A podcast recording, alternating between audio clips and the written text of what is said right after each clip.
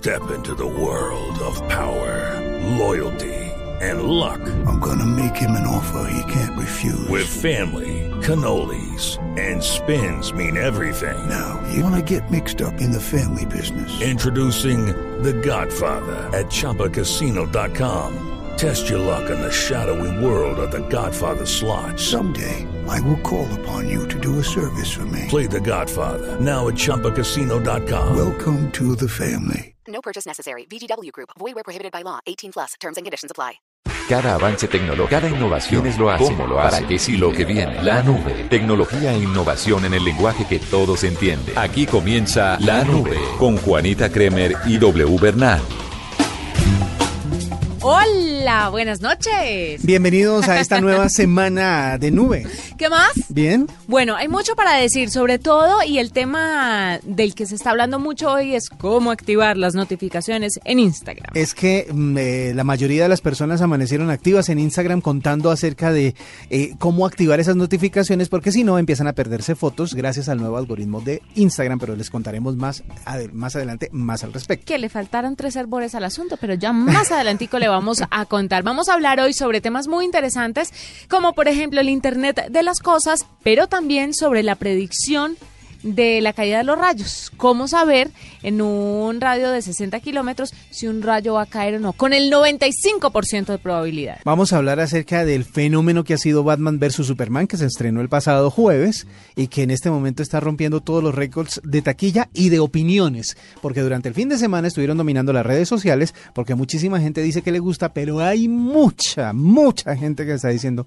que es horrible. Pues todo, sí, me contaron. Todo esto y mucho más en una, en una hora, no, en media hora de radio aquí en la nube, que desde la semana pasada empezó con su nuevo horario de nueve y media a 10 en punto para que ustedes estén ahí pendientes de todos nosotros. Bienvenidos, acomódense y disfruten. Tengo esta noticia para contarle porque resulta que en España están eh, muy felices porque celebran con un doodle, un homenaje de los que hace Google a, a personas importantes, a Ángela Ruiz Robles. Usted me preguntará, ¿quién es Ángela Ruiz Robles? ¿Quién es Ángela Ruiz Robles? Ella es escritora e inventora, pero resulta que en 1949 se inventó lo que llamó la enciclopedia mecánica, que era un ah, aparato que tenía abecedarios automáticos en todos los idiomas, con el cual se podía formar palabras, frases, hasta lecciones, temas y toda clase de escritos. Esto se puede considerar como el eh, precursor de lo que vendría siendo el libro electrónico. De pronto ustedes de los que ahora tiene un eh, Kindle o tiene una tablet en donde descarga sus libros y se pone a leer. Pues bien, la primera persona que se ideó algo mecánico para poder tener mucha información, poder acceder a mucha información, fue ella. Ángela Ruiz Robles, y estamos hablando de 1949. Ella era docente y directora de una escuela en León, en España, eh, y en 1917 empezó a ser maestra de una aldea en- y empezó a darse cuenta de que no podía acceder a libros. Y como no lo podía hacer físicamente, trató de inventarse un aparato que tuviera mucha información, pero que fuera uno solo. O sea, un libro. Así como usted tiene su tablet y ahí tiene toda la información, ella hizo como, como el mismo Y ejercicio en mental. 1949, gran avance. Imagínese eso. Pues bien, felicitaciones a ella, a los españoles por tener una, una mente tan brillante en su historia. Y busquen el doodle en Sí. google.es. Exactamente, google.es, ahí van a darse cuenta de que cómo están celebrando a Ángela Ruiz Robles. Esa era la primera noticia que tenía para contarle en la noche de hoy aquí en la nube. Escuchas La Nube en Blue Radio. Esta es La Nube de Blue Radio. Doble, quiero que me diga cuánta gente en Colombia que usted recuerde ha tenido accidentes con rayos. Uy, hay historia además. Sobre de todo futbolistas. Futbolistas, exactamente. Es que el tema de los rayos es algo es uno de esos misterios, de esas cosas que pasan en la naturaleza que muchísima gente se ha dedicado a investigar y que no mucha gente tiene clara. Eh, a- muchos le temen, otros eh, como que le huyen. A mí me encantan, de hecho, a mí me parecen bonitos y me parece que es una de las fuerzas A de mí la me parecen naturaleza bonitos de lejos. pero que es una de las fuerzas de la naturaleza que si se lograra utilizar, que si se lograra encauzar, que si se lograra aprovechar, sería una de las fuentes de energía más interesantes, más importantes del mundo. Pero está difícil. Pues mire, resulta que ya hay una especie de predicción de rayos cada vez con mayor precisión. A través de un equipo de sensores de campo electrostático, ingenieros de la Universidad Nacional lograron identificar con aproximadamente media hora de anticipación y un 95% de precisión el lugar en donde va a caer un rayo en un rango espacial de 60 kilómetros. Uy, eso sirve también, ¿sabe para qué? Para fotografía. Unas fotos de rayos son divinos. Tiene usted toda la razón. Horacio Torres es profesor del Departamento de Ingeniería Eléctrica de la Universidad Nacional y nos va a contar un poquito sobre esto. Horacio, bienvenido a la nube. Buenas noches. Bueno. Muchas gracias por la invitación. No, muchas gracias por estar aquí con nosotros. ¿Y cómo es esto de que ya podemos predecir en dónde va a caer un rayo? A ver, en la investigación que llevamos desde hace ya algo más de 30 años, pues hemos hecho diferentes proyectos para ir identificando el fenómeno y en la última década con básicamente tesis de maestría y de doctorado, logramos eh, haciendo mediciones porque nunca estábamos buscando específicamente la predicción, eh, mirar una serie de fenómenos que presentaban precisamente en la medición. Y esto nos llevó pues a analizar qué era lo que estaba pasando porque podían ser errores de, de los mismos equipos, pero cuando ya logramos identificar que no eran errores, no era ruido, entonces instalamos los equipos que ya habíamos desarrollado en diferentes partes del país y daba el mismo fenómeno. Y luego lo llevamos a España para hacer unas campañas y nos daba exactamente el mismo cambio media hora antes de que se presentara el rayo y luego con mediciones en Cabo Cañaveral en el espacio de la NASA pues daba exactamente el mismo fenómeno. Esto nos llevó ya a analizarlo eh, física y matemáticamente y la conclusión a la que se llegó desde el punto de vista investigativo era si se pueden predecir los rayos que, insisto, no lo estábamos buscando, sino estábamos era midiendo en el campo electromagnético entre la nube y la Tierra. Profesor eh, Torres, eh, ¿para qué sirve saber dónde van a caer los rayos? ¿Para prevención, para aprovechamiento? ¿Para qué sirve eh, este, este descubrimiento? A ver, son muchos, muchas las aplicaciones que ya hemos venido encontrando. Por ejemplo, voy a dar solamente ejemplos muy concretos. Será un evento como por ejemplo Stereo Picnic o será un evento como el del Parque Simón Bolívar Rock al Parque. Sí. Cuando se tienen estos equipos monitoreando y se sabe con media hora de anticipación, aproximadamente pueden ser 20, 25 minutos, media hora, que va a impactar un rayo en esa zona, entonces se pueden tomar medidas. Obviamente que esas medidas no pueden ser simplemente un aviso desocupen, ni mucho menos, sino que tiene que haber previamente un ejercicio con personas que estén a cargo de la organización para saber exactamente qué hacer. Pero por otro lado, se puede proteger estos estos estos campos, un campo como por ejemplo el de la Florida o el Parque Simón Bolívar o en la zona de Stereo Picnic, puede hacerse todo un eh, sistema de protección que perfectamente pues puede mitigar, disminuir el riesgo al que están sometidas personas que estén asistiendo a estos eventos. Eh, venga, yo le quiero preguntar algo, eh, profesor Horacio. En caso de que un rayo carga, caiga cerca, usted ha puesto mucho el ejemplo de Stereo Picnic o, por ejemplo, en un rock al parque, no precisamente a la persona que le caiga encima el rayo, sino un rayo que caiga y no le caiga a nadie, sino está en el centro de un grupo de personas. ¿Qué le puede ocasionar esto o cuáles son las repercusiones tal vez médicas o físicas de las personas que estén alrededor? Ya que usted sabe la magnitud del rayo, cuál es, cuéntenos un poquito a los oyentes y a nosotros, ¿qué le puede pasar a una persona si un rayo cae cerca? No a uno encima, pero cerca. A ver, la pregunta es muy buena, muy importante, porque ocurre lo siguiente. Tomemos eh, el caso del impacto de un rayo en una zona determinada y en el sitio de impacto, esa corriente que es supremamente alta de miles de amperios recorre la Tierra y su efecto realmente es de, de, poca distancia, puede ser de uno o dos metros del sitio de impacto. Entonces realmente a las personas que estén cerca al sitio de impacto las afecta directamente. Pero el problema de fondo es que los análisis que se han hecho sobre el fenómeno se da en que si hay una multitud e impacta un rayo, pues usted se imaginará el ruido, la luz que produce ese impacto, pues hace que una multitud pues sienta terror y muchas veces el número de muertos no es debido específicamente a esa corriente, sino a todos los efectos del desespero de la gente por pensar que puede haber eh, un, que, que, los puede afectar negativamente y mueren pisoteados. Si estamos en un caso como el de los indígenas de Sierra Nevada, mm. donde cayó el rayo, pues era una especie de maloca hecha de madera, entonces puede incendiarse. Si se incendia, pues puede haber muertos por, por fuego.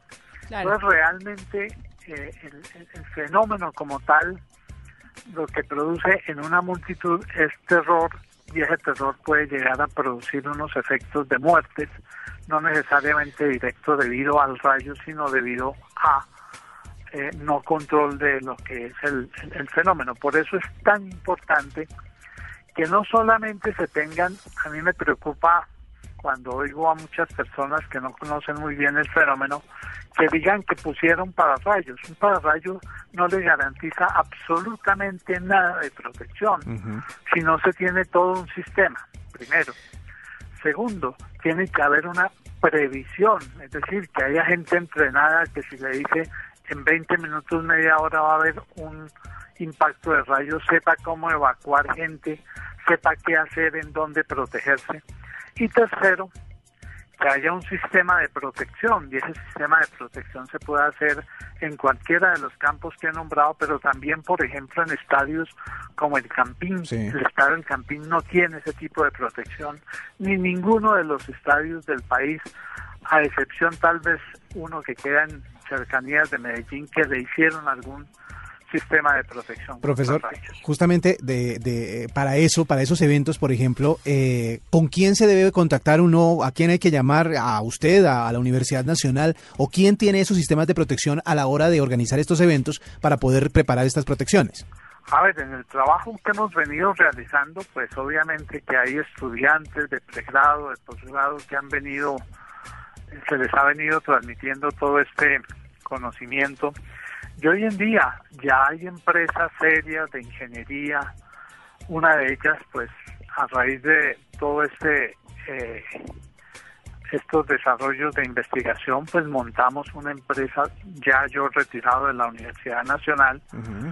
Y esa empresa pues eh, permite también hacer todo el, el sistema de protección, de previsión, pero como le digo, hay empresas también que ya han venido desarrollándose a partir de eh, la misma universidad como alumnos de pregrado y de posgrado. Pues muy bien, toca buscar entonces una de esas empresas a la hora de organizar eventos así en campos abiertos para poder... ¿Cuánto costaría esto, por ejemplo, profesor Horacio? A ver, buena pregunta también. Voy a darle datos muy generales porque todo depende de, de cada caso. Pero, por ejemplo, en el estimativo que hicimos para darle un un caso muy concreto de cuánto le costaría al distrito proteger adecuadamente lo que es el estadio del Campín, podemos estar hablando del orden de 600, 700 millones de pesos, que significa hacerle un sistema tipo jaula de Faraday para que haya protección de no solamente los jugadores, sino de las tribunas. Pero insisto, esa es una parte. La otra parte es prevención, o sea, que haya personas que cuando desde un sitio de control se le diga en media hora va a haber una descarga, sepan exactamente qué hacer. Entonces, desde este punto de vista, lo que hemos desarrollado con lo que he explicado anteriormente es una tecnología que le hemos dado el nombre de 3P, que es predicción con los equipos, con 20 minutos, media hora de anticipación, Prevención, que es darle todo un ejercicio a las personas responsables, en el caso de Bogotá, a un instituto como el IDICER, que son personas que están a cargo de todo lo que son riesgos naturales, Y protección, protección es pues proteger el sistema donde va a estar el, las personas eh, en un espectáculo, en fin. Claro. Bueno, pues es Horacio Torres, profesor del Departamento de Ingeniería Eléctrica de la Universidad Nacional, que nos cuenta un poquito acerca de la predicción de, rayos cada vez con mayor precisión. Es muy importante esto, hay que tenerlo muy en cuenta, sobre todo para la gente que pretende hacer en diferentes espacios, abiertos, eh, conciertos, eh, partidos de fútbol, espectáculos, en fin, lo que sea. Muchas gracias al profesor Horacio. Nosotros eh, ya regresamos aquí en la nube. Arroba la nube blue. Arroba blue radio Síguenos en Twitter y conéctate con la información de la nube. Esta es la nube de Blue Radio. W, vamos a tocar el tema ahora sí de Instagram. Ahora sí. Muchas personas están preocupadas, algunas, por el tema de sus seguidores, porque se van a perder las actualizaciones que hacen a través de esta red social y muchos que siguen a diferentes personas, pues están también preocupados porque ya van a dejar de ver las actualizaciones de sus eh, estrellas o lo que quieran favoritos en Instagram. Pues el tema es que usted puede activar las notificaciones, pero quiero aclarar algo y es que hay una confusión respecto a eso. Mucha gente se va al, a su propio perfil a activar las notificaciones y no se hace en el propio perfil. Exactamente. Por ejemplo, si yo sigo a W Bernal, entonces le voy a dar un toque en la carita de W. Exactamente. Eso me lleva directamente al perfil de W. Cuando esté ahí, en la parte superior derecha hay tres punticos. Ahí lo que tengo que hacer es darle otro toque y se despliega un pequeño menú. Abajo, la última opción dice activar notificaciones y le doy un toque más y quedan activas. ¿Eso para qué sirve? Se preguntarán muchos. Pues resulta que desde hace varios días eh, las actualizaciones de Instagram han ido hacia la implementación del nuevo algoritmo que permite únicamente visualizar las fotografías en orden de prioridad. Es decir, analizan sus gustos, se dan cuenta de más o menos a quiénes sigue usted, etcétera, etcétera, y empieza a mostrarle únicamente las fotos en orden de relevancia. Pero si por ejemplo usted sigue un primo o a una tía mm. o a su abuelita y resulta que ellos no tienen tanta relevancia según el algoritmo, pues usted empieza a perderse las fotos de ellos. ¿Cómo evitar eso? Eh, activando las notificaciones de esos perfiles específicamente. Eso quiere decir que no solo de esos perfiles es que le va a llegar a usted fotos, sino que van a ser los primeros en ver si usted, eh, por ejemplo, es de los fanáticos de, no sé, del fútbol y tiene eh, eh, dentro de las personas que siguen Instagram a todos los futbolistas, pues obviamente esos perfiles van a seguir apareciéndole porque son los que más sigue usted, los que más, de los que más está pendiente. Pero, pregunta, ¿eso quiere decir que las fotos de las personas a las que no les he activado las notificaciones desaparecen? No necesariamente. Pasan a un segundo plano. Pasan a un segundo plano en el sentido, mejor dicho, el algoritmo lo que hace es leer sus preferencias. Él sabe cuáles son las fotos que usted más tiempo le dedica, le sabe cuáles son las eh, fotos que usted ha buscado directamente, porque muchas veces uno en el timeline se pierde de, si usted es fanática, no sé, de, de Batman y resulta que sigue a Ben Affleck en Instagram y se pierde eh, porque estuvo desconectada de la red unas 12 horas, se quiere saber si se perdió o no se perdió fotos, usted va al perfil directamente para ver qué es lo que ha publicado, hmm. ¿es verdad? Entonces todas esas cosas las lee el algoritmo y lo que hace es decirle, de aquí en adelante, estas son las fotos que van a tener prioridad a la hora en que usted abra su aplicación. Las otras fotos, como no tienen esa prioridad, pueden quedar en el timeline perdidas, ¿sí?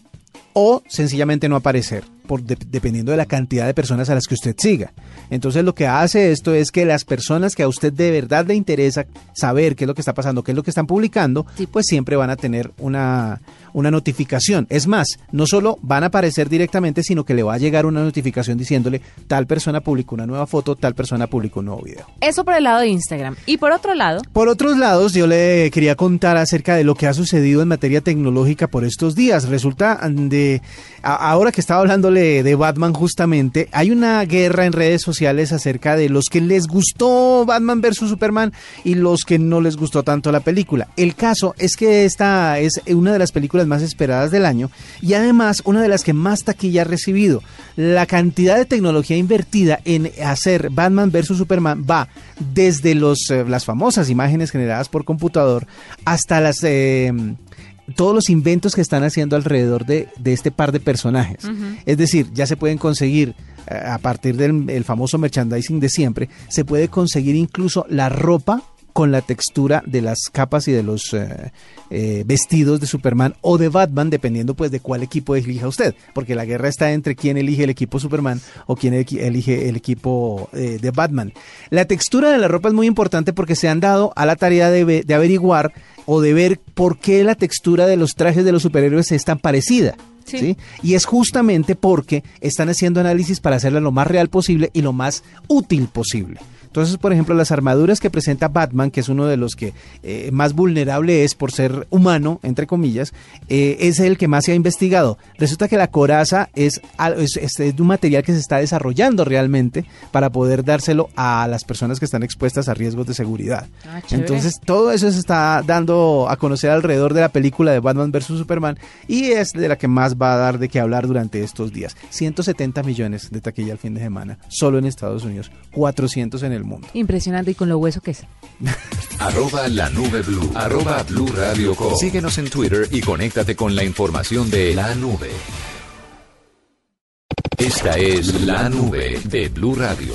Doble, le tengo un invitado. Se trata de Aníbal Gonda, es evangelista técnico de Genexus, una empresa de soluciones tecnológicas, y nos ayuda a visualizar los avances tecnológicos en el futuro cercano y cómo van a impactar en nuestra vida. Porque hasta donde sabemos, el asunto del futuro, del futuro más cercano, es el tema del Internet de las cosas. Sí. Pero obviamente después tiene que venir algo y tenemos que irnos preparando, tenemos que irnos preparando para eso y por eso es nuestro invitado en la noche de hoy. Aníbal, bienvenido a la nube. Hola, buenas noches, ¿cómo están? Muy bien, muy contentos de tenerlo. Muchas gracias por aceptar nuestra invitación y vamos a hablar un poquito de la tecnología que va un poco más allá en el futuro. ¿De qué se trata esto? Sí, sinceramente es un tema eh, muy interesante porque hoy estamos hablando de eh, una tecnología que está prácticamente disponible para todo el mundo y que si nos ponemos a pensar parece cosas de, ciencia ficción, cosas que podíamos ver en el cine, en películas muy futuristas y hoy son prácticamente una realidad de, que, nos llega a todos, ¿no?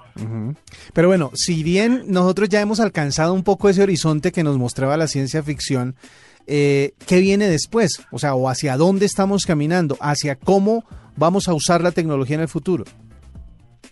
Eh, sinceramente, estamos en un punto muy, muy interesante y eh, el, paso siguiente que, vamos a, dar, sin duda, es cómo vamos a analizar la información que, que pasamos a tener disponible a partir de este momento. ¿A qué me refiero? Eh, en la presentación hablaban un poco del Internet de las Cosas. ¿Qué es el Internet de las Cosas? Básicamente lo que tenemos con el Internet de las Cosas es que hoy tenemos disponibles un montón de sensores, ¿no? Que capturan información. Esa información hasta, hasta hoy eh, era capturada en forma manual o era imposible capturarse, ¿verdad? Hoy, con el Internet de las Cosas, empezamos a tener un montón de información. Si vamos, por ejemplo, al uso personal, ¿no? O sea, hoy con los dispositivos que contamos, con los smartwatch, con eh, los smartphones, empezamos a tener un registro de nuestra actividad diaria que antes necesitábamos de un montón de aparatos para y dedicarle un montón de tiempo para obtener esa información. ¿A qué me refiero? Podemos tener una pulsera que nos mide la presión, que nos mide la cantidad de pasos que damos en el día, que nos puede medir el sueño, el sueño profundo, el sueño liviano, cuántas veces nos despertamos. Toda esa información no es que sea una información nueva, sino que es una información que hoy la podemos capturar de una forma totalmente automática sin intervención nuestra prácticamente, ¿no? Entonces, eh, ¿qué es lo que hoy podemos obtener? Bueno, eh, ahora cuando voy al médico y aquellos que están pasados los 40, los 50 años, siempre se les hace chequeos de eh, presión sanguínea o electrocardiogramas para ver cómo está funcionando el corazón. Bueno, hoy esa información uno la puede llevar directamente a la consulta del doctor cuando dice, bueno, ¿cómo has estado de presión? Y acá tengo un registro de mi presión en los últimos seis meses, el último año, o lo que fuere, ¿verdad? Antes prácticamente era imposible o se requería de la intervención de terceros para ayudarnos a tener ese registro.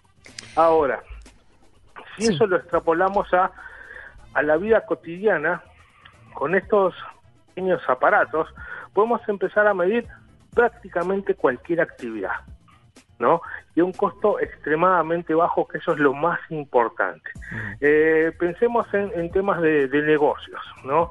Eh, nosotros que estamos en Sudamérica, uno de los negocios importantes es el agro. Sí. Y dentro del agro tenemos varias distintas variables, ¿no? Que afectan los cultivos. Uno de ellos, por ejemplo, puede ser eh, la humedad del, del, del campo, la humedad del, del piso, ¿no? Y eso lo, lo, lo dan las estaciones meteorológicas con, diciéndonos cuál es la lluvia, cuánto fue el promedio de agua que cayó en el mes y un montón de eso. Bueno, hoy un granjero, ¿no? Puede tener su propia estación meteorológica y saber cuánto fue eh, la humedad que tuvo el campo este, con una inversión mínima y obteniendo todo eso en su tableta o en su celular. Y ellos pueden saber cuándo deben o no regar para que eh, los cultivos salgan de, de mejor calidad.